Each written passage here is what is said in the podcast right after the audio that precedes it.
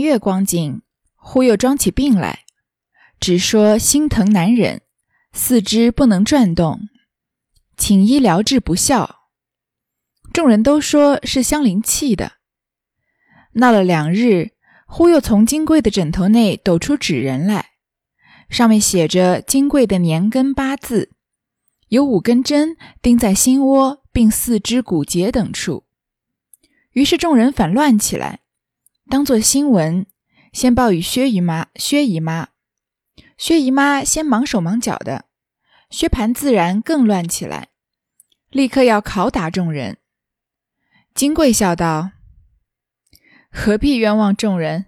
大约是宝蟾的镇宴法儿。薛蟠道：“他这些时并没多空儿在你房里，何苦赖好人？”金贵冷笑道：“除了他还有谁？莫不是我自己不成？虽有别人，谁可敢进我的房呢？”薛蟠道：“香菱如今是天天跟着你。”他自然知道，先拷问他就知道了。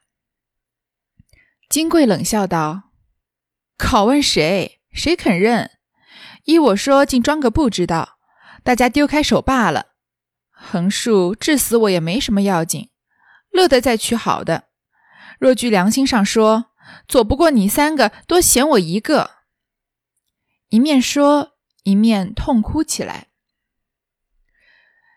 这个。夏金贵给香菱布的局呢，一步一步正在进行着。首先呢，宝蟾他已经把宝蟾配给了薛蟠，转移了薛蟠的注意力。那薛蟠对于香菱的新鲜感早就没有了，那也就不再维护他。过了半个月啊，夏金贵又装起病来，是什么病呢？他又不说，只说是心疼难忍，说四肢又不能动，找了医生治又治不好。大家都说是香菱气的，那当然这一切都是夏金贵布的局了。闹了两日啊，忽然从夏金贵的枕头里面抖出一个纸人来。这个纸人不是一般的纸人，是行这个验肾之术的纸人。到这里我们已经很熟悉了，就是前面这个马道婆帮助赵姨娘来打压王熙凤和贾宝玉，做过一番这样的验肾之术。这个纸人上写着金贵的年根八字，然后呢，他的那个行验肾的方法很明显，就是五根针钉在心窝，然后还有针钉在四肢骨节，就是要咒这个人死嘛。大家就乱起来，当做是事情，先报给薛姨妈。薛家呢，薛姨妈虽然是个好人，但她也不是什么很有主意的人，不是很会管家。薛家基本上是靠薛宝钗的，她就忙手忙脚的，不知道怎么处理。那薛蟠呢，就更乱起来。这个薛蟠和薛姨妈这个时候已经被夏金贵吃的死死的了。薛蟠就要拷打众人，夏金贵故意说啊，要冤不要冤枉别人，多半是宝蟾。那这会儿薛蟠正是对宝蟾宠到不得了的时候，他怎么能容许夏金贵来治呃这个镇压宝蟾呢？所以就说他这些时候根本没空在你房里，因为薛蟠和在得到了宝蟾刚刚很有新鲜感，所以处时时都要与他混在一处。说你何苦赖好人？夏金贵就故意说啊，除了还他还有谁呢？难道难道是我自己咒自己呢？自己咒自己吗？虽然有别人，但是谁敢进我的房间？其实言语中字字都在暗示是香菱。薛蟠自然就顺根顺杆子往上爬，就猜到是香菱，说他天天跟着你，他一定知道。先拷问他。那金贵就说：“你拷问谁，谁肯认啊？干脆就我装不知道。然后呢，横竖我死了也没什么要紧，就开始卖惨了。说你再娶好的，不过就是你们三个嫌我一个，就说你薛蟠、宝蟾和香菱，你们嫌我，想把我弄死。一面说呢，一面就哭起来。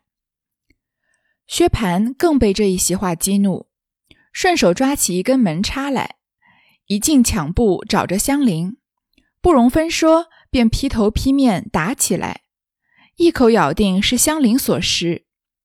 香菱叫屈，薛姨妈跑来敬贺说：“不问明白，你就打起人来了。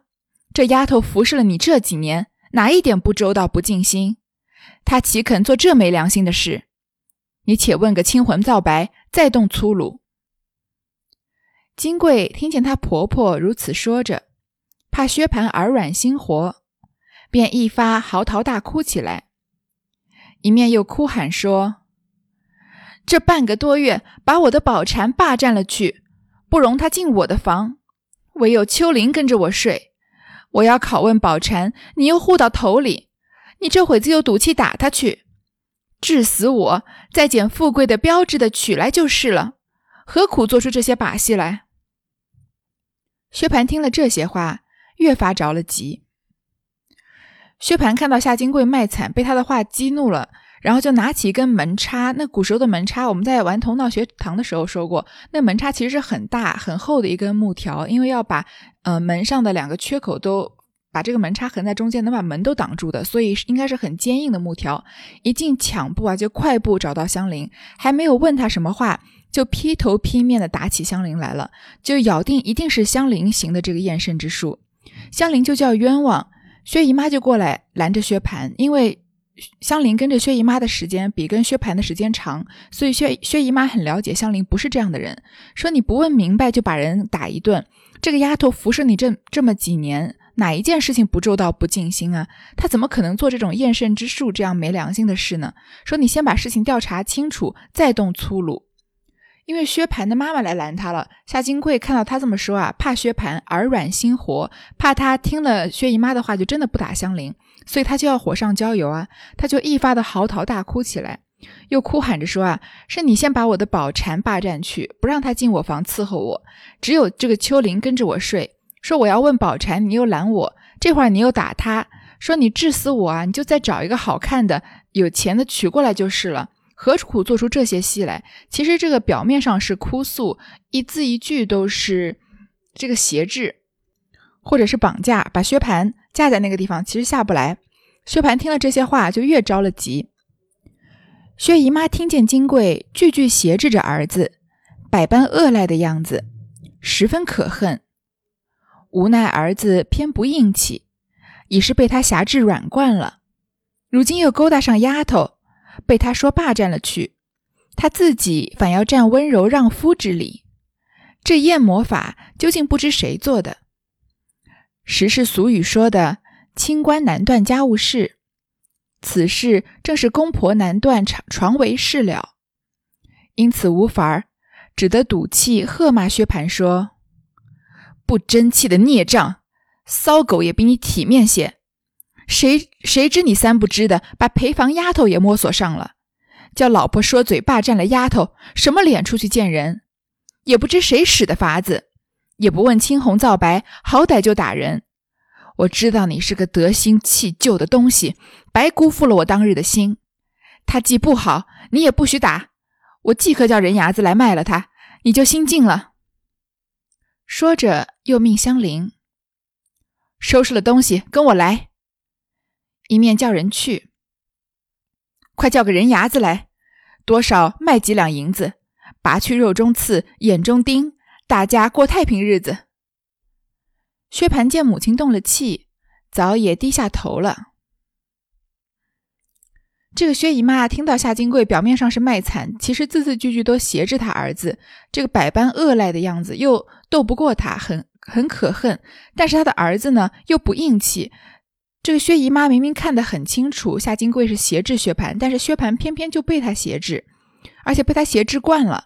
而且这个薛蟠道理上也不占理，因为他先勾搭了夏金贵的丫头，那夏金贵这个时候说是被薛蟠霸占过去的，然后把自己的形象做得很高大光明，说自好像自己是温柔让夫，就把丫鬟让给薛蟠了。所以这个验肾法究竟是谁做的，谁也不知道。俗语说啊，清官难断家务事。家里面的事情，因为有太多枝枝节节，即使是好官清官，也没办法断判断谁对谁错。这个时候正是公婆难断床为事了，因为夫妻间的事情，还有薛蟠这个比夫妻的还要更复杂，还有妾牵扯进来。因为就是夫妻关起门来的事情，薛姨妈没有全部参与到，其实很难判断是谁对谁错。但是她知道，她要保护香菱，她就赌气骂着薛蟠说：“你这个不争气的孽障！”说谁知道你三不知的，就是偷偷摸摸的把人家的陪房丫头也摸索上了，让老婆说嘴霸占了丫头。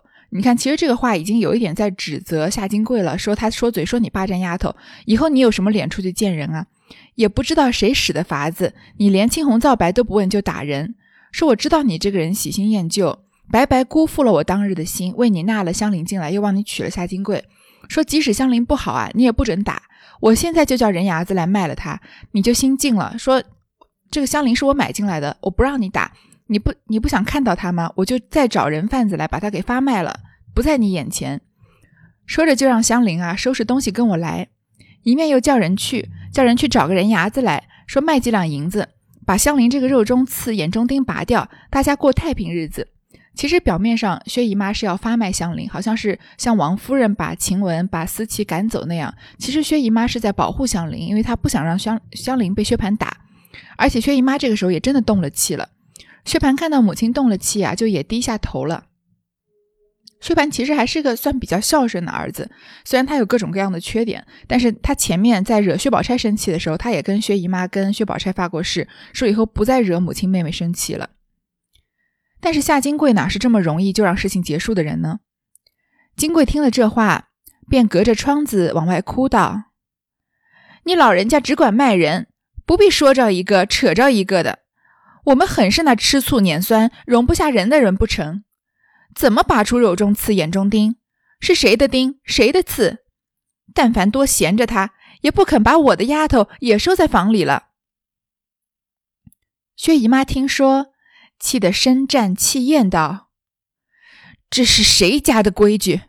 婆婆这里说话，媳妇儿隔着窗子拌嘴。亏你是舅家人家的女儿，满嘴里大呼小喊，说的是什么？”薛蟠急得跺脚说：“罢哟罢哟，看人听见笑话。”金贵意味一不做二不休，越发发泼喊起来了，说。我不怕人笑话，你的小老婆治我害我，我倒怕人笑话了。再不然留下他就骂了，就卖了我。谁还不知道你薛家有钱，行动拿钱垫人，又有好亲戚挟制着别人。你不趁早施为，还等什么？嫌我不好，谁叫你们瞎了脸、瞎了眼，三求四告的跑了我们家做什么去了？这会子人也来了，金的银的也赔了。略有个眼睛鼻子的也霸占去了，该挤发我了。一面哭喊，一面自己拍打。薛蟠急得说又说不好，劝又不好，打又不好，央告又不好，只是出入咳声叹气，抱怨说运气不好。金贵听到薛姨妈其实在指桑骂槐的骂他，他就隔着窗子往外哭，说：“您老人家要卖香菱就卖香菱。”不用说着一个扯着一个指桑骂槐的骂我说，难道我是那种爱吃醋撵酸容不下人的人吗？什么叫把眼中钉肉中刺啊？你在那说眼中钉肉中刺，肯定说的不是薛蟠，就是暗示是我嘛。要不然你来说说是谁的钉谁的刺啊？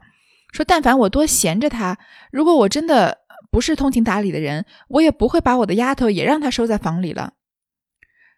其实，在那个年代，婆婆说话，媳妇儿是不可能回嘴的。你什么时候听到过王熙凤跟呃跟这个邢夫人回过一句嘴？邢夫人气着当着很多人的面怼着王熙凤的脸骂了她一通，那王熙凤也只是又气又急，只是在那儿自己流眼泪，她也不可能就是反击。就是那个时候的社社会道德标准不允许媳妇儿跟婆婆顶嘴。那下，所以我们以这个情况的呃。那个那个时代的背景来了解的话，就觉得夏金贵在这个时候回嘴就已经是一个泼妇的行为了。前面说啊，夏金贵多有几分像王熙凤，其实我们可以说她是个低配版的王熙凤，她比王熙凤还是远远不如的。因为王熙凤她虽然也也会吃醋，就是她生起气来啊，她不管是吃尤二姐的醋，还是吃贾琏那些不清不楚的，就是其他女人的醋，她。发撒起泼来也是有分寸的，而且她也知道在什么时候可以撒泼，什么时候不能撒泼。所以贾母来劝的时候，王熙凤就说：“我不是在气他纳妾的事情，我是在气他这个事情那个事情扯一些不相关的事。”而且呢，王熙凤的大多数心眼还是用在管家持家上面的。那夏金贵就不一样了，他没有怎么持家，来了。薛家基本上就是为了把薛家闹个天翻地覆，所以这一段的剧情啊，也可以说是承接贾府，因为四大家族可以说是一荣俱荣，一损俱损嘛。那贾府前面已经透过抄检大观园的事情，自己把自己从根里面给弄坏掉了，所以已经鸡犬不宁了。再加上思琪啊、晴雯被赶走这样这些事情，那讲完了贾家是怎么从里面乱乱掉烂掉的，现在就要继续讲到薛家是怎么从里面烂掉了。那薛家从里面坏掉的方式呢，跟贾家不同，因为毕竟薛家不是像贾家那样家大业大的，没有这么大的阵仗可以闹起来。但是一个夏金贵啊，就可以把薛家搅得天翻地覆。薛姨妈听到这个夏金贵跟她回嘴啊，很生气，她气的呀，身战气焰，身体都在。颤抖着，因为没有被人这样顶撞过，然后话都说不清楚，说这是谁家的规矩啊？婆婆在这说话，你作为一个媳妇儿，你竟然敢隔着窗子跟我拌嘴？亏你还是舅家人家的女儿，我们是世交人家的女儿，还算是有点亲戚关系的。你满嘴里大呼小喊，你说的是什么呀？所以这个吵就吵起来，没办法收场了。薛蟠急着跺脚说：“哎呦，算了算了，让人听见笑话。”但是夏金贵呢，他就是彻底。展露了他泼妇的本性，一不做二不休，就发泼喊起来了，说我怕什么人笑话呀？你的小老婆行这个厌胜之术害我，难道我还要怕人笑话吗？说不然你把这个香菱留着，你把我卖了，谁还不知道你薛家有钱不缺钱啊？行动就拿钱垫人，又有好亲戚挟制着别人，说你们也有贾家这些这些亲戚来，就是你们都是一伙的嘛，挟制我，你不趁早施为，赶快把我卖了，还等什么呀？还嫌我不好呢？嫌我不好也是你们瞎了眼，三求四告的不是你一定要来娶我的吗？跑我们家那么多趟，这会儿人也来了，嫁妆什么的我们也赔了。略有个眼睛鼻子的我的丫鬟你也给霸占去了，现在你要挤兑我了，想把我弄走啊？就一面哭喊，一面自己拍打。其实薛家人就薛蟠、薛呃薛姨妈、薛宝钗都是比较文明人，连薛薛蟠都可以算是。他虽然跟人打架，但是柳香莲稍微有点硬气的人，把他打一顿，他就什么话也不敢说。让他喝脏水，他他都几乎要喝，对吧？所以薛蟠他是个吃软呃吃硬不吃软的人，就稍稍微对他强硬一点，他就软下来了。所以他急得不知道该怎么办，劝也不行，打也不行，求也不行，所以只好在那儿唉声叹气啊，抱怨说自己运气不好。当下，薛姨妈早被薛宝钗劝进去了，只命人来卖香菱。宝钗笑道：“咱们家从来只知买人，并不知卖人之说。妈可是气得糊涂了，倘或叫人听见，岂不笑话？哥哥嫂子嫌他不好，留着我使唤，我也正没人使呢。”薛姨妈道：“留下他还是淘气。”不如打发了他倒干净。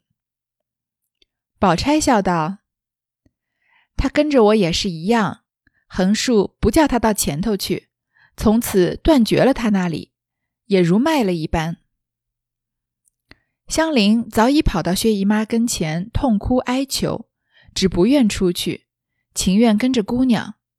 薛姨妈也只得罢了。自此以后，香菱果跟宝钗去了。把前面路径竟一心断绝，虽然如此，终不免对月伤悲，挑灯自叹。本来怯弱，虽在薛蟠房中几年，皆有血分中有病，是以并无胎孕。今复加以气怒伤感，内外折挫不堪，竟酿成肝血之症，日渐羸瘦，饮食难进。请医诊视，服药亦不效验。当下薛薛姨妈被薛宝钗劝走了，她还是劝人来卖香菱。宝钗呢是很会劝人的，她就笑着劝薛姨妈说：“我们是薛家，我们薛家只能往里买人，哪能往外卖人呢？妈，你是不是气得糊涂了？要是让别人知道我们薛家卖人，不是让人笑话吗？”说哥哥嫂子嫌香菱不好啊，那留着给我吧，给我当丫鬟。因为香菱虽然是个侍妾，我们前面说过很多次，侍妾也就是个丫鬟的身份，因为有个服侍的侍在嘛，你要服侍人的。所以既然哥哥嫂子嫌她不好，要把她卖掉，那不如就不要往外卖了，就给我吧，我来留着她当丫鬟，我来使唤，我正好差人使呢。这个时候，薛宝钗真的算是救了香菱一命，虽然说没有真的救成她的命，但是确实，嗯，在算是香菱。非常暗淡的人生中的也算是一束光吧。薛姨妈就说啊，不行，留下他还是淘气。薛蟠还有夏金贵不会饶过他的，不如打发了他倒干净。薛姨妈就是想一了百了，说就把香菱给打发走了吧。所以其实你看，薛姨妈跟王夫人是姐妹俩，但是她们俩的心也是一样冷的。所以跟香菱伺候了薛姨妈这么些年，所以在当场薛呃薛蟠要打她的时候，她也保护过她。但是事后觉得不行，留下这个人还是麻烦，他当然还是向着自己的儿子了，说不如就让他走了吧。薛宝钗就说呢，跟着我也是一样，横竖啊就不叫他到前头去，不让他再跟薛蟠见面了，因为一个。薛府这么大，想不见到面就可以不用见到面的，就让他在内房里面伺候薛宝钗嘛。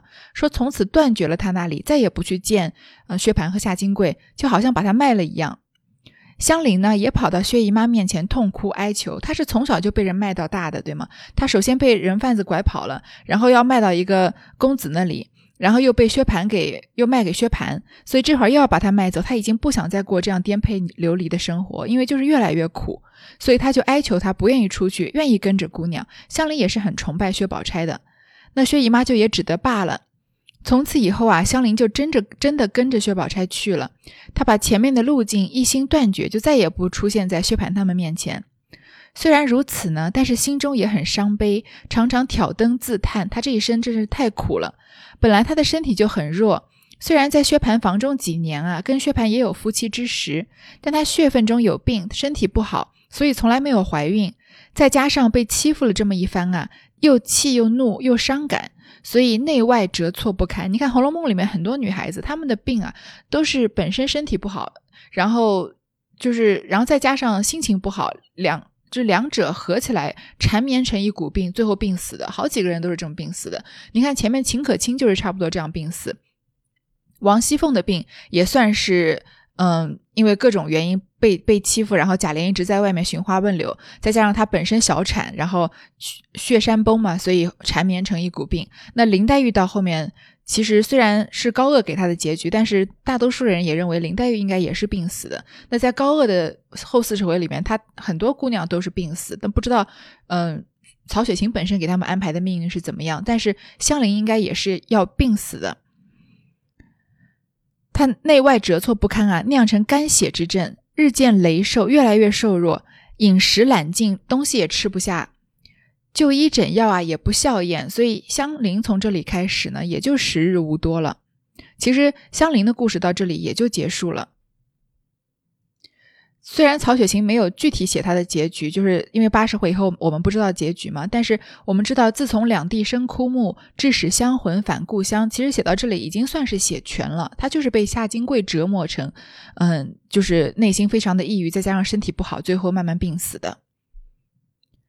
那时金贵又吵闹了数次，气得薛姨妈母女唯暗自垂泪，怨命而已。薛蟠虽仗着酒胆挺撞过两三次，持棍欲打，那金贵便递与他身子随意叫打。这里持刀欲杀时，便身与他搏相，薛蟠也实不能下手，只得乱闹了一阵罢了。如今习惯成自然。反使金贵越发长了威风，薛蟠越发软了气骨。虽是相邻犹在，却亦如不在一般。纵不能十分畅快，也就不觉得碍眼了。且孤志不救，却又如此又渐次寻趁宝蟾。宝蟾却不比香菱的情形，最是个烈火干柴。既和薛蟠情投意合，便把金贵忘在脑后。今见金贵又作践他，他便不肯低服容让半点。先是一冲一撞的拌嘴，后来金贵气急了，甚至于骂，再至于打。他虽不敢还言还手，便大撒泼性，石头打滚，寻死觅活，昼则刀剪，夜则绳索，无所不闹。薛蟠此时一身难以两顾，唯徘徊观望于二者之间。十分闹得无法儿，便出门躲在外厢。金贵不发作兴气，有时欢喜，便揪句叫人来斗纸牌、掷骰子行乐。又生平最喜啃骨头，每日务要杀鸡鸭，将肉赏人吃，只单以油炸浇骨头下酒。吃的不耐烦或动了气，便四行海骂，说：“有别的王八粉头乐的。”我为什么不乐？薛家母女总不去理他，薛蟠亦无别法，唯日夜悔恨不该娶这脚家心罢了。都是一时没了主意。于是宁荣二宅之人上上下下无有不知，无有不叹者。这个金贵又吵了几次啊，气得薛姨妈母女连薛宝钗都一起暗自垂泪，因为薛家薛家被他搅得不得安宁嘛，怨自己命不好而已。薛蟠呢，他也是个外强中干的纸老虎，他曾经喝酒仗着有酒胆啊，顶撞过两三次，就操起棍子要打夏金贵。他操棍子打呢，夏金贵就把就递着身子让他打。他持起刀要砍他呢，他就把脖子伸给他。所以夏金贵就是个彻彻底底的泼妇。我们刚刚说过，薛蟠吃硬不吃软的，所以他也不能下手，只能乱闹了一阵罢了。因为薛蟠自己是背过人命的，所以他也不敢轻易的再动粗。再加上又被柳湘莲打过一阵子，所以他对武力其实可能有一定的惧怕。那就乱闹了一阵，如今习惯成自然啊。金贵就越发长了威风，薛蟠就越发软了气骨，所以就薛蟠就是完完全全在夏金贵的掌握之下了。现在虽然香菱还在薛府，但是他再也不出现在夏金贵和薛蟠面前了，所以即使夏金贵心情不是十分的畅快啊，也就不再觉得他碍眼了，所以就暂且不追究了。又开始要寻宝蟾的不是，因为宝蟾本来就是夏金贵抬起来压制香菱的嘛，这会儿香菱已经不在了，所以就要想个办法把搞宝蟾再搞走。但是宝蟾呢，他是跟惯了夏金贵的，所以他的性格跟他也有几分相似，也是很泼辣的。他不比香菱的个性不是那么好欺负，最是个烈火干柴。他既然跟薛蟠情投意合啊，早就把自己曾经是薛呃夏金贵的仆人忘在脑后，把之前的主人忘记了。看到金贵又作践他，他就不肯低头让步，一点都不敢容不肯容让。首先呢是一冲一撞的拌嘴，后来金贵气急了。要骂他或者打他，虽然他是个仆人身份，不至于还手啊，但是他大撒泼性，有时候石头打滚啊，寻死觅活的。早白天呢就用刀子剪子，晚上就用绳索上吊，就一呼一哭二闹三上吊嘛，无所不闹，把这个薛蟠弄得是焦头烂额，一生难以两顾，就只好徘徊观望于二者之间，实在闹得没有办法了，就出门躲在外面。那夏金贵呢，他不发作性气。看不到薛蟠的时候呢，有时高兴就邀人到薛府里面来斗纸牌、掷骰子行乐。而且他这个人有个癖好，他吃东西喜欢啃骨头，所以一定要杀鸡鸭，把肉真的赏给别人吃，用油炸焦骨头下酒。你看这个也是挺豪爽的，吃的不耐烦啊，或者动了气就随便的骂人。说，既然薛蟠他有望把粉头乐的，我为什么不乐？我为什么不高兴啊？我想叫人来玩就来玩，我想啃骨头就啃骨头，对吗？薛家的母女啊就不去理他。其实薛姨妈作为婆婆也没办法管束夏金贵，薛蟠也没有办法，只好每日悔恨啊，说不该娶这个搅家心罢了，把家搅得不得安宁的这个煞星，都是一时没了主意。所以这个消息，因为薛府跟贾府走得这么近嘛。宁荣二宅的上上下下的人啊，都知道，都非常的感慨。那薛府的故事其实到了《红楼梦》这里也就写完了。夏金桂这一段跟薛蟠闹得天翻地覆的，其实又很曹雪芹又脱离了他写富贵人家的这种一言一行都非常有举举止都非常有礼貌、非常有大家风范气度的这种写作手法，写的很像市井里面各个家庭发生的故事。你看他用的都是一些通俗戏谑的语言，写的是一个泼妇和一个窝囊废的婚姻里面的故事。其实这个写作手法倒是很受，我觉得很受三言二拍的影响，因为三言二拍就是以通俗的手法来写市井生小民生活中的普通的七情六欲嘛。说到这里啊，《红楼梦》也读了八十回，再读下一次的话，这前八十回就要彻底的读完了。那我这里做个广告，我开了一个新的说三言二拍的栏目频道，欢迎大家顺着我的名字去点击那个频道来收听三言二拍的故事。那我刚刚才更新了第一集，以后呢，我在更新《红楼梦》后四十回的时候，也会带着更新三言二拍那个频道。那我解读的方式呢，跟解读《红楼梦》其实差不多，就是以嗯边读边解析的方式。如果各位喜欢《红楼梦》这个栏目，然后愿意继续听我说书的话呢，欢迎大家去订阅三言二拍的频道。当然了，《红楼梦》的后四十回我是一定会坚持更完的。好，那今天就说到这里，谢谢。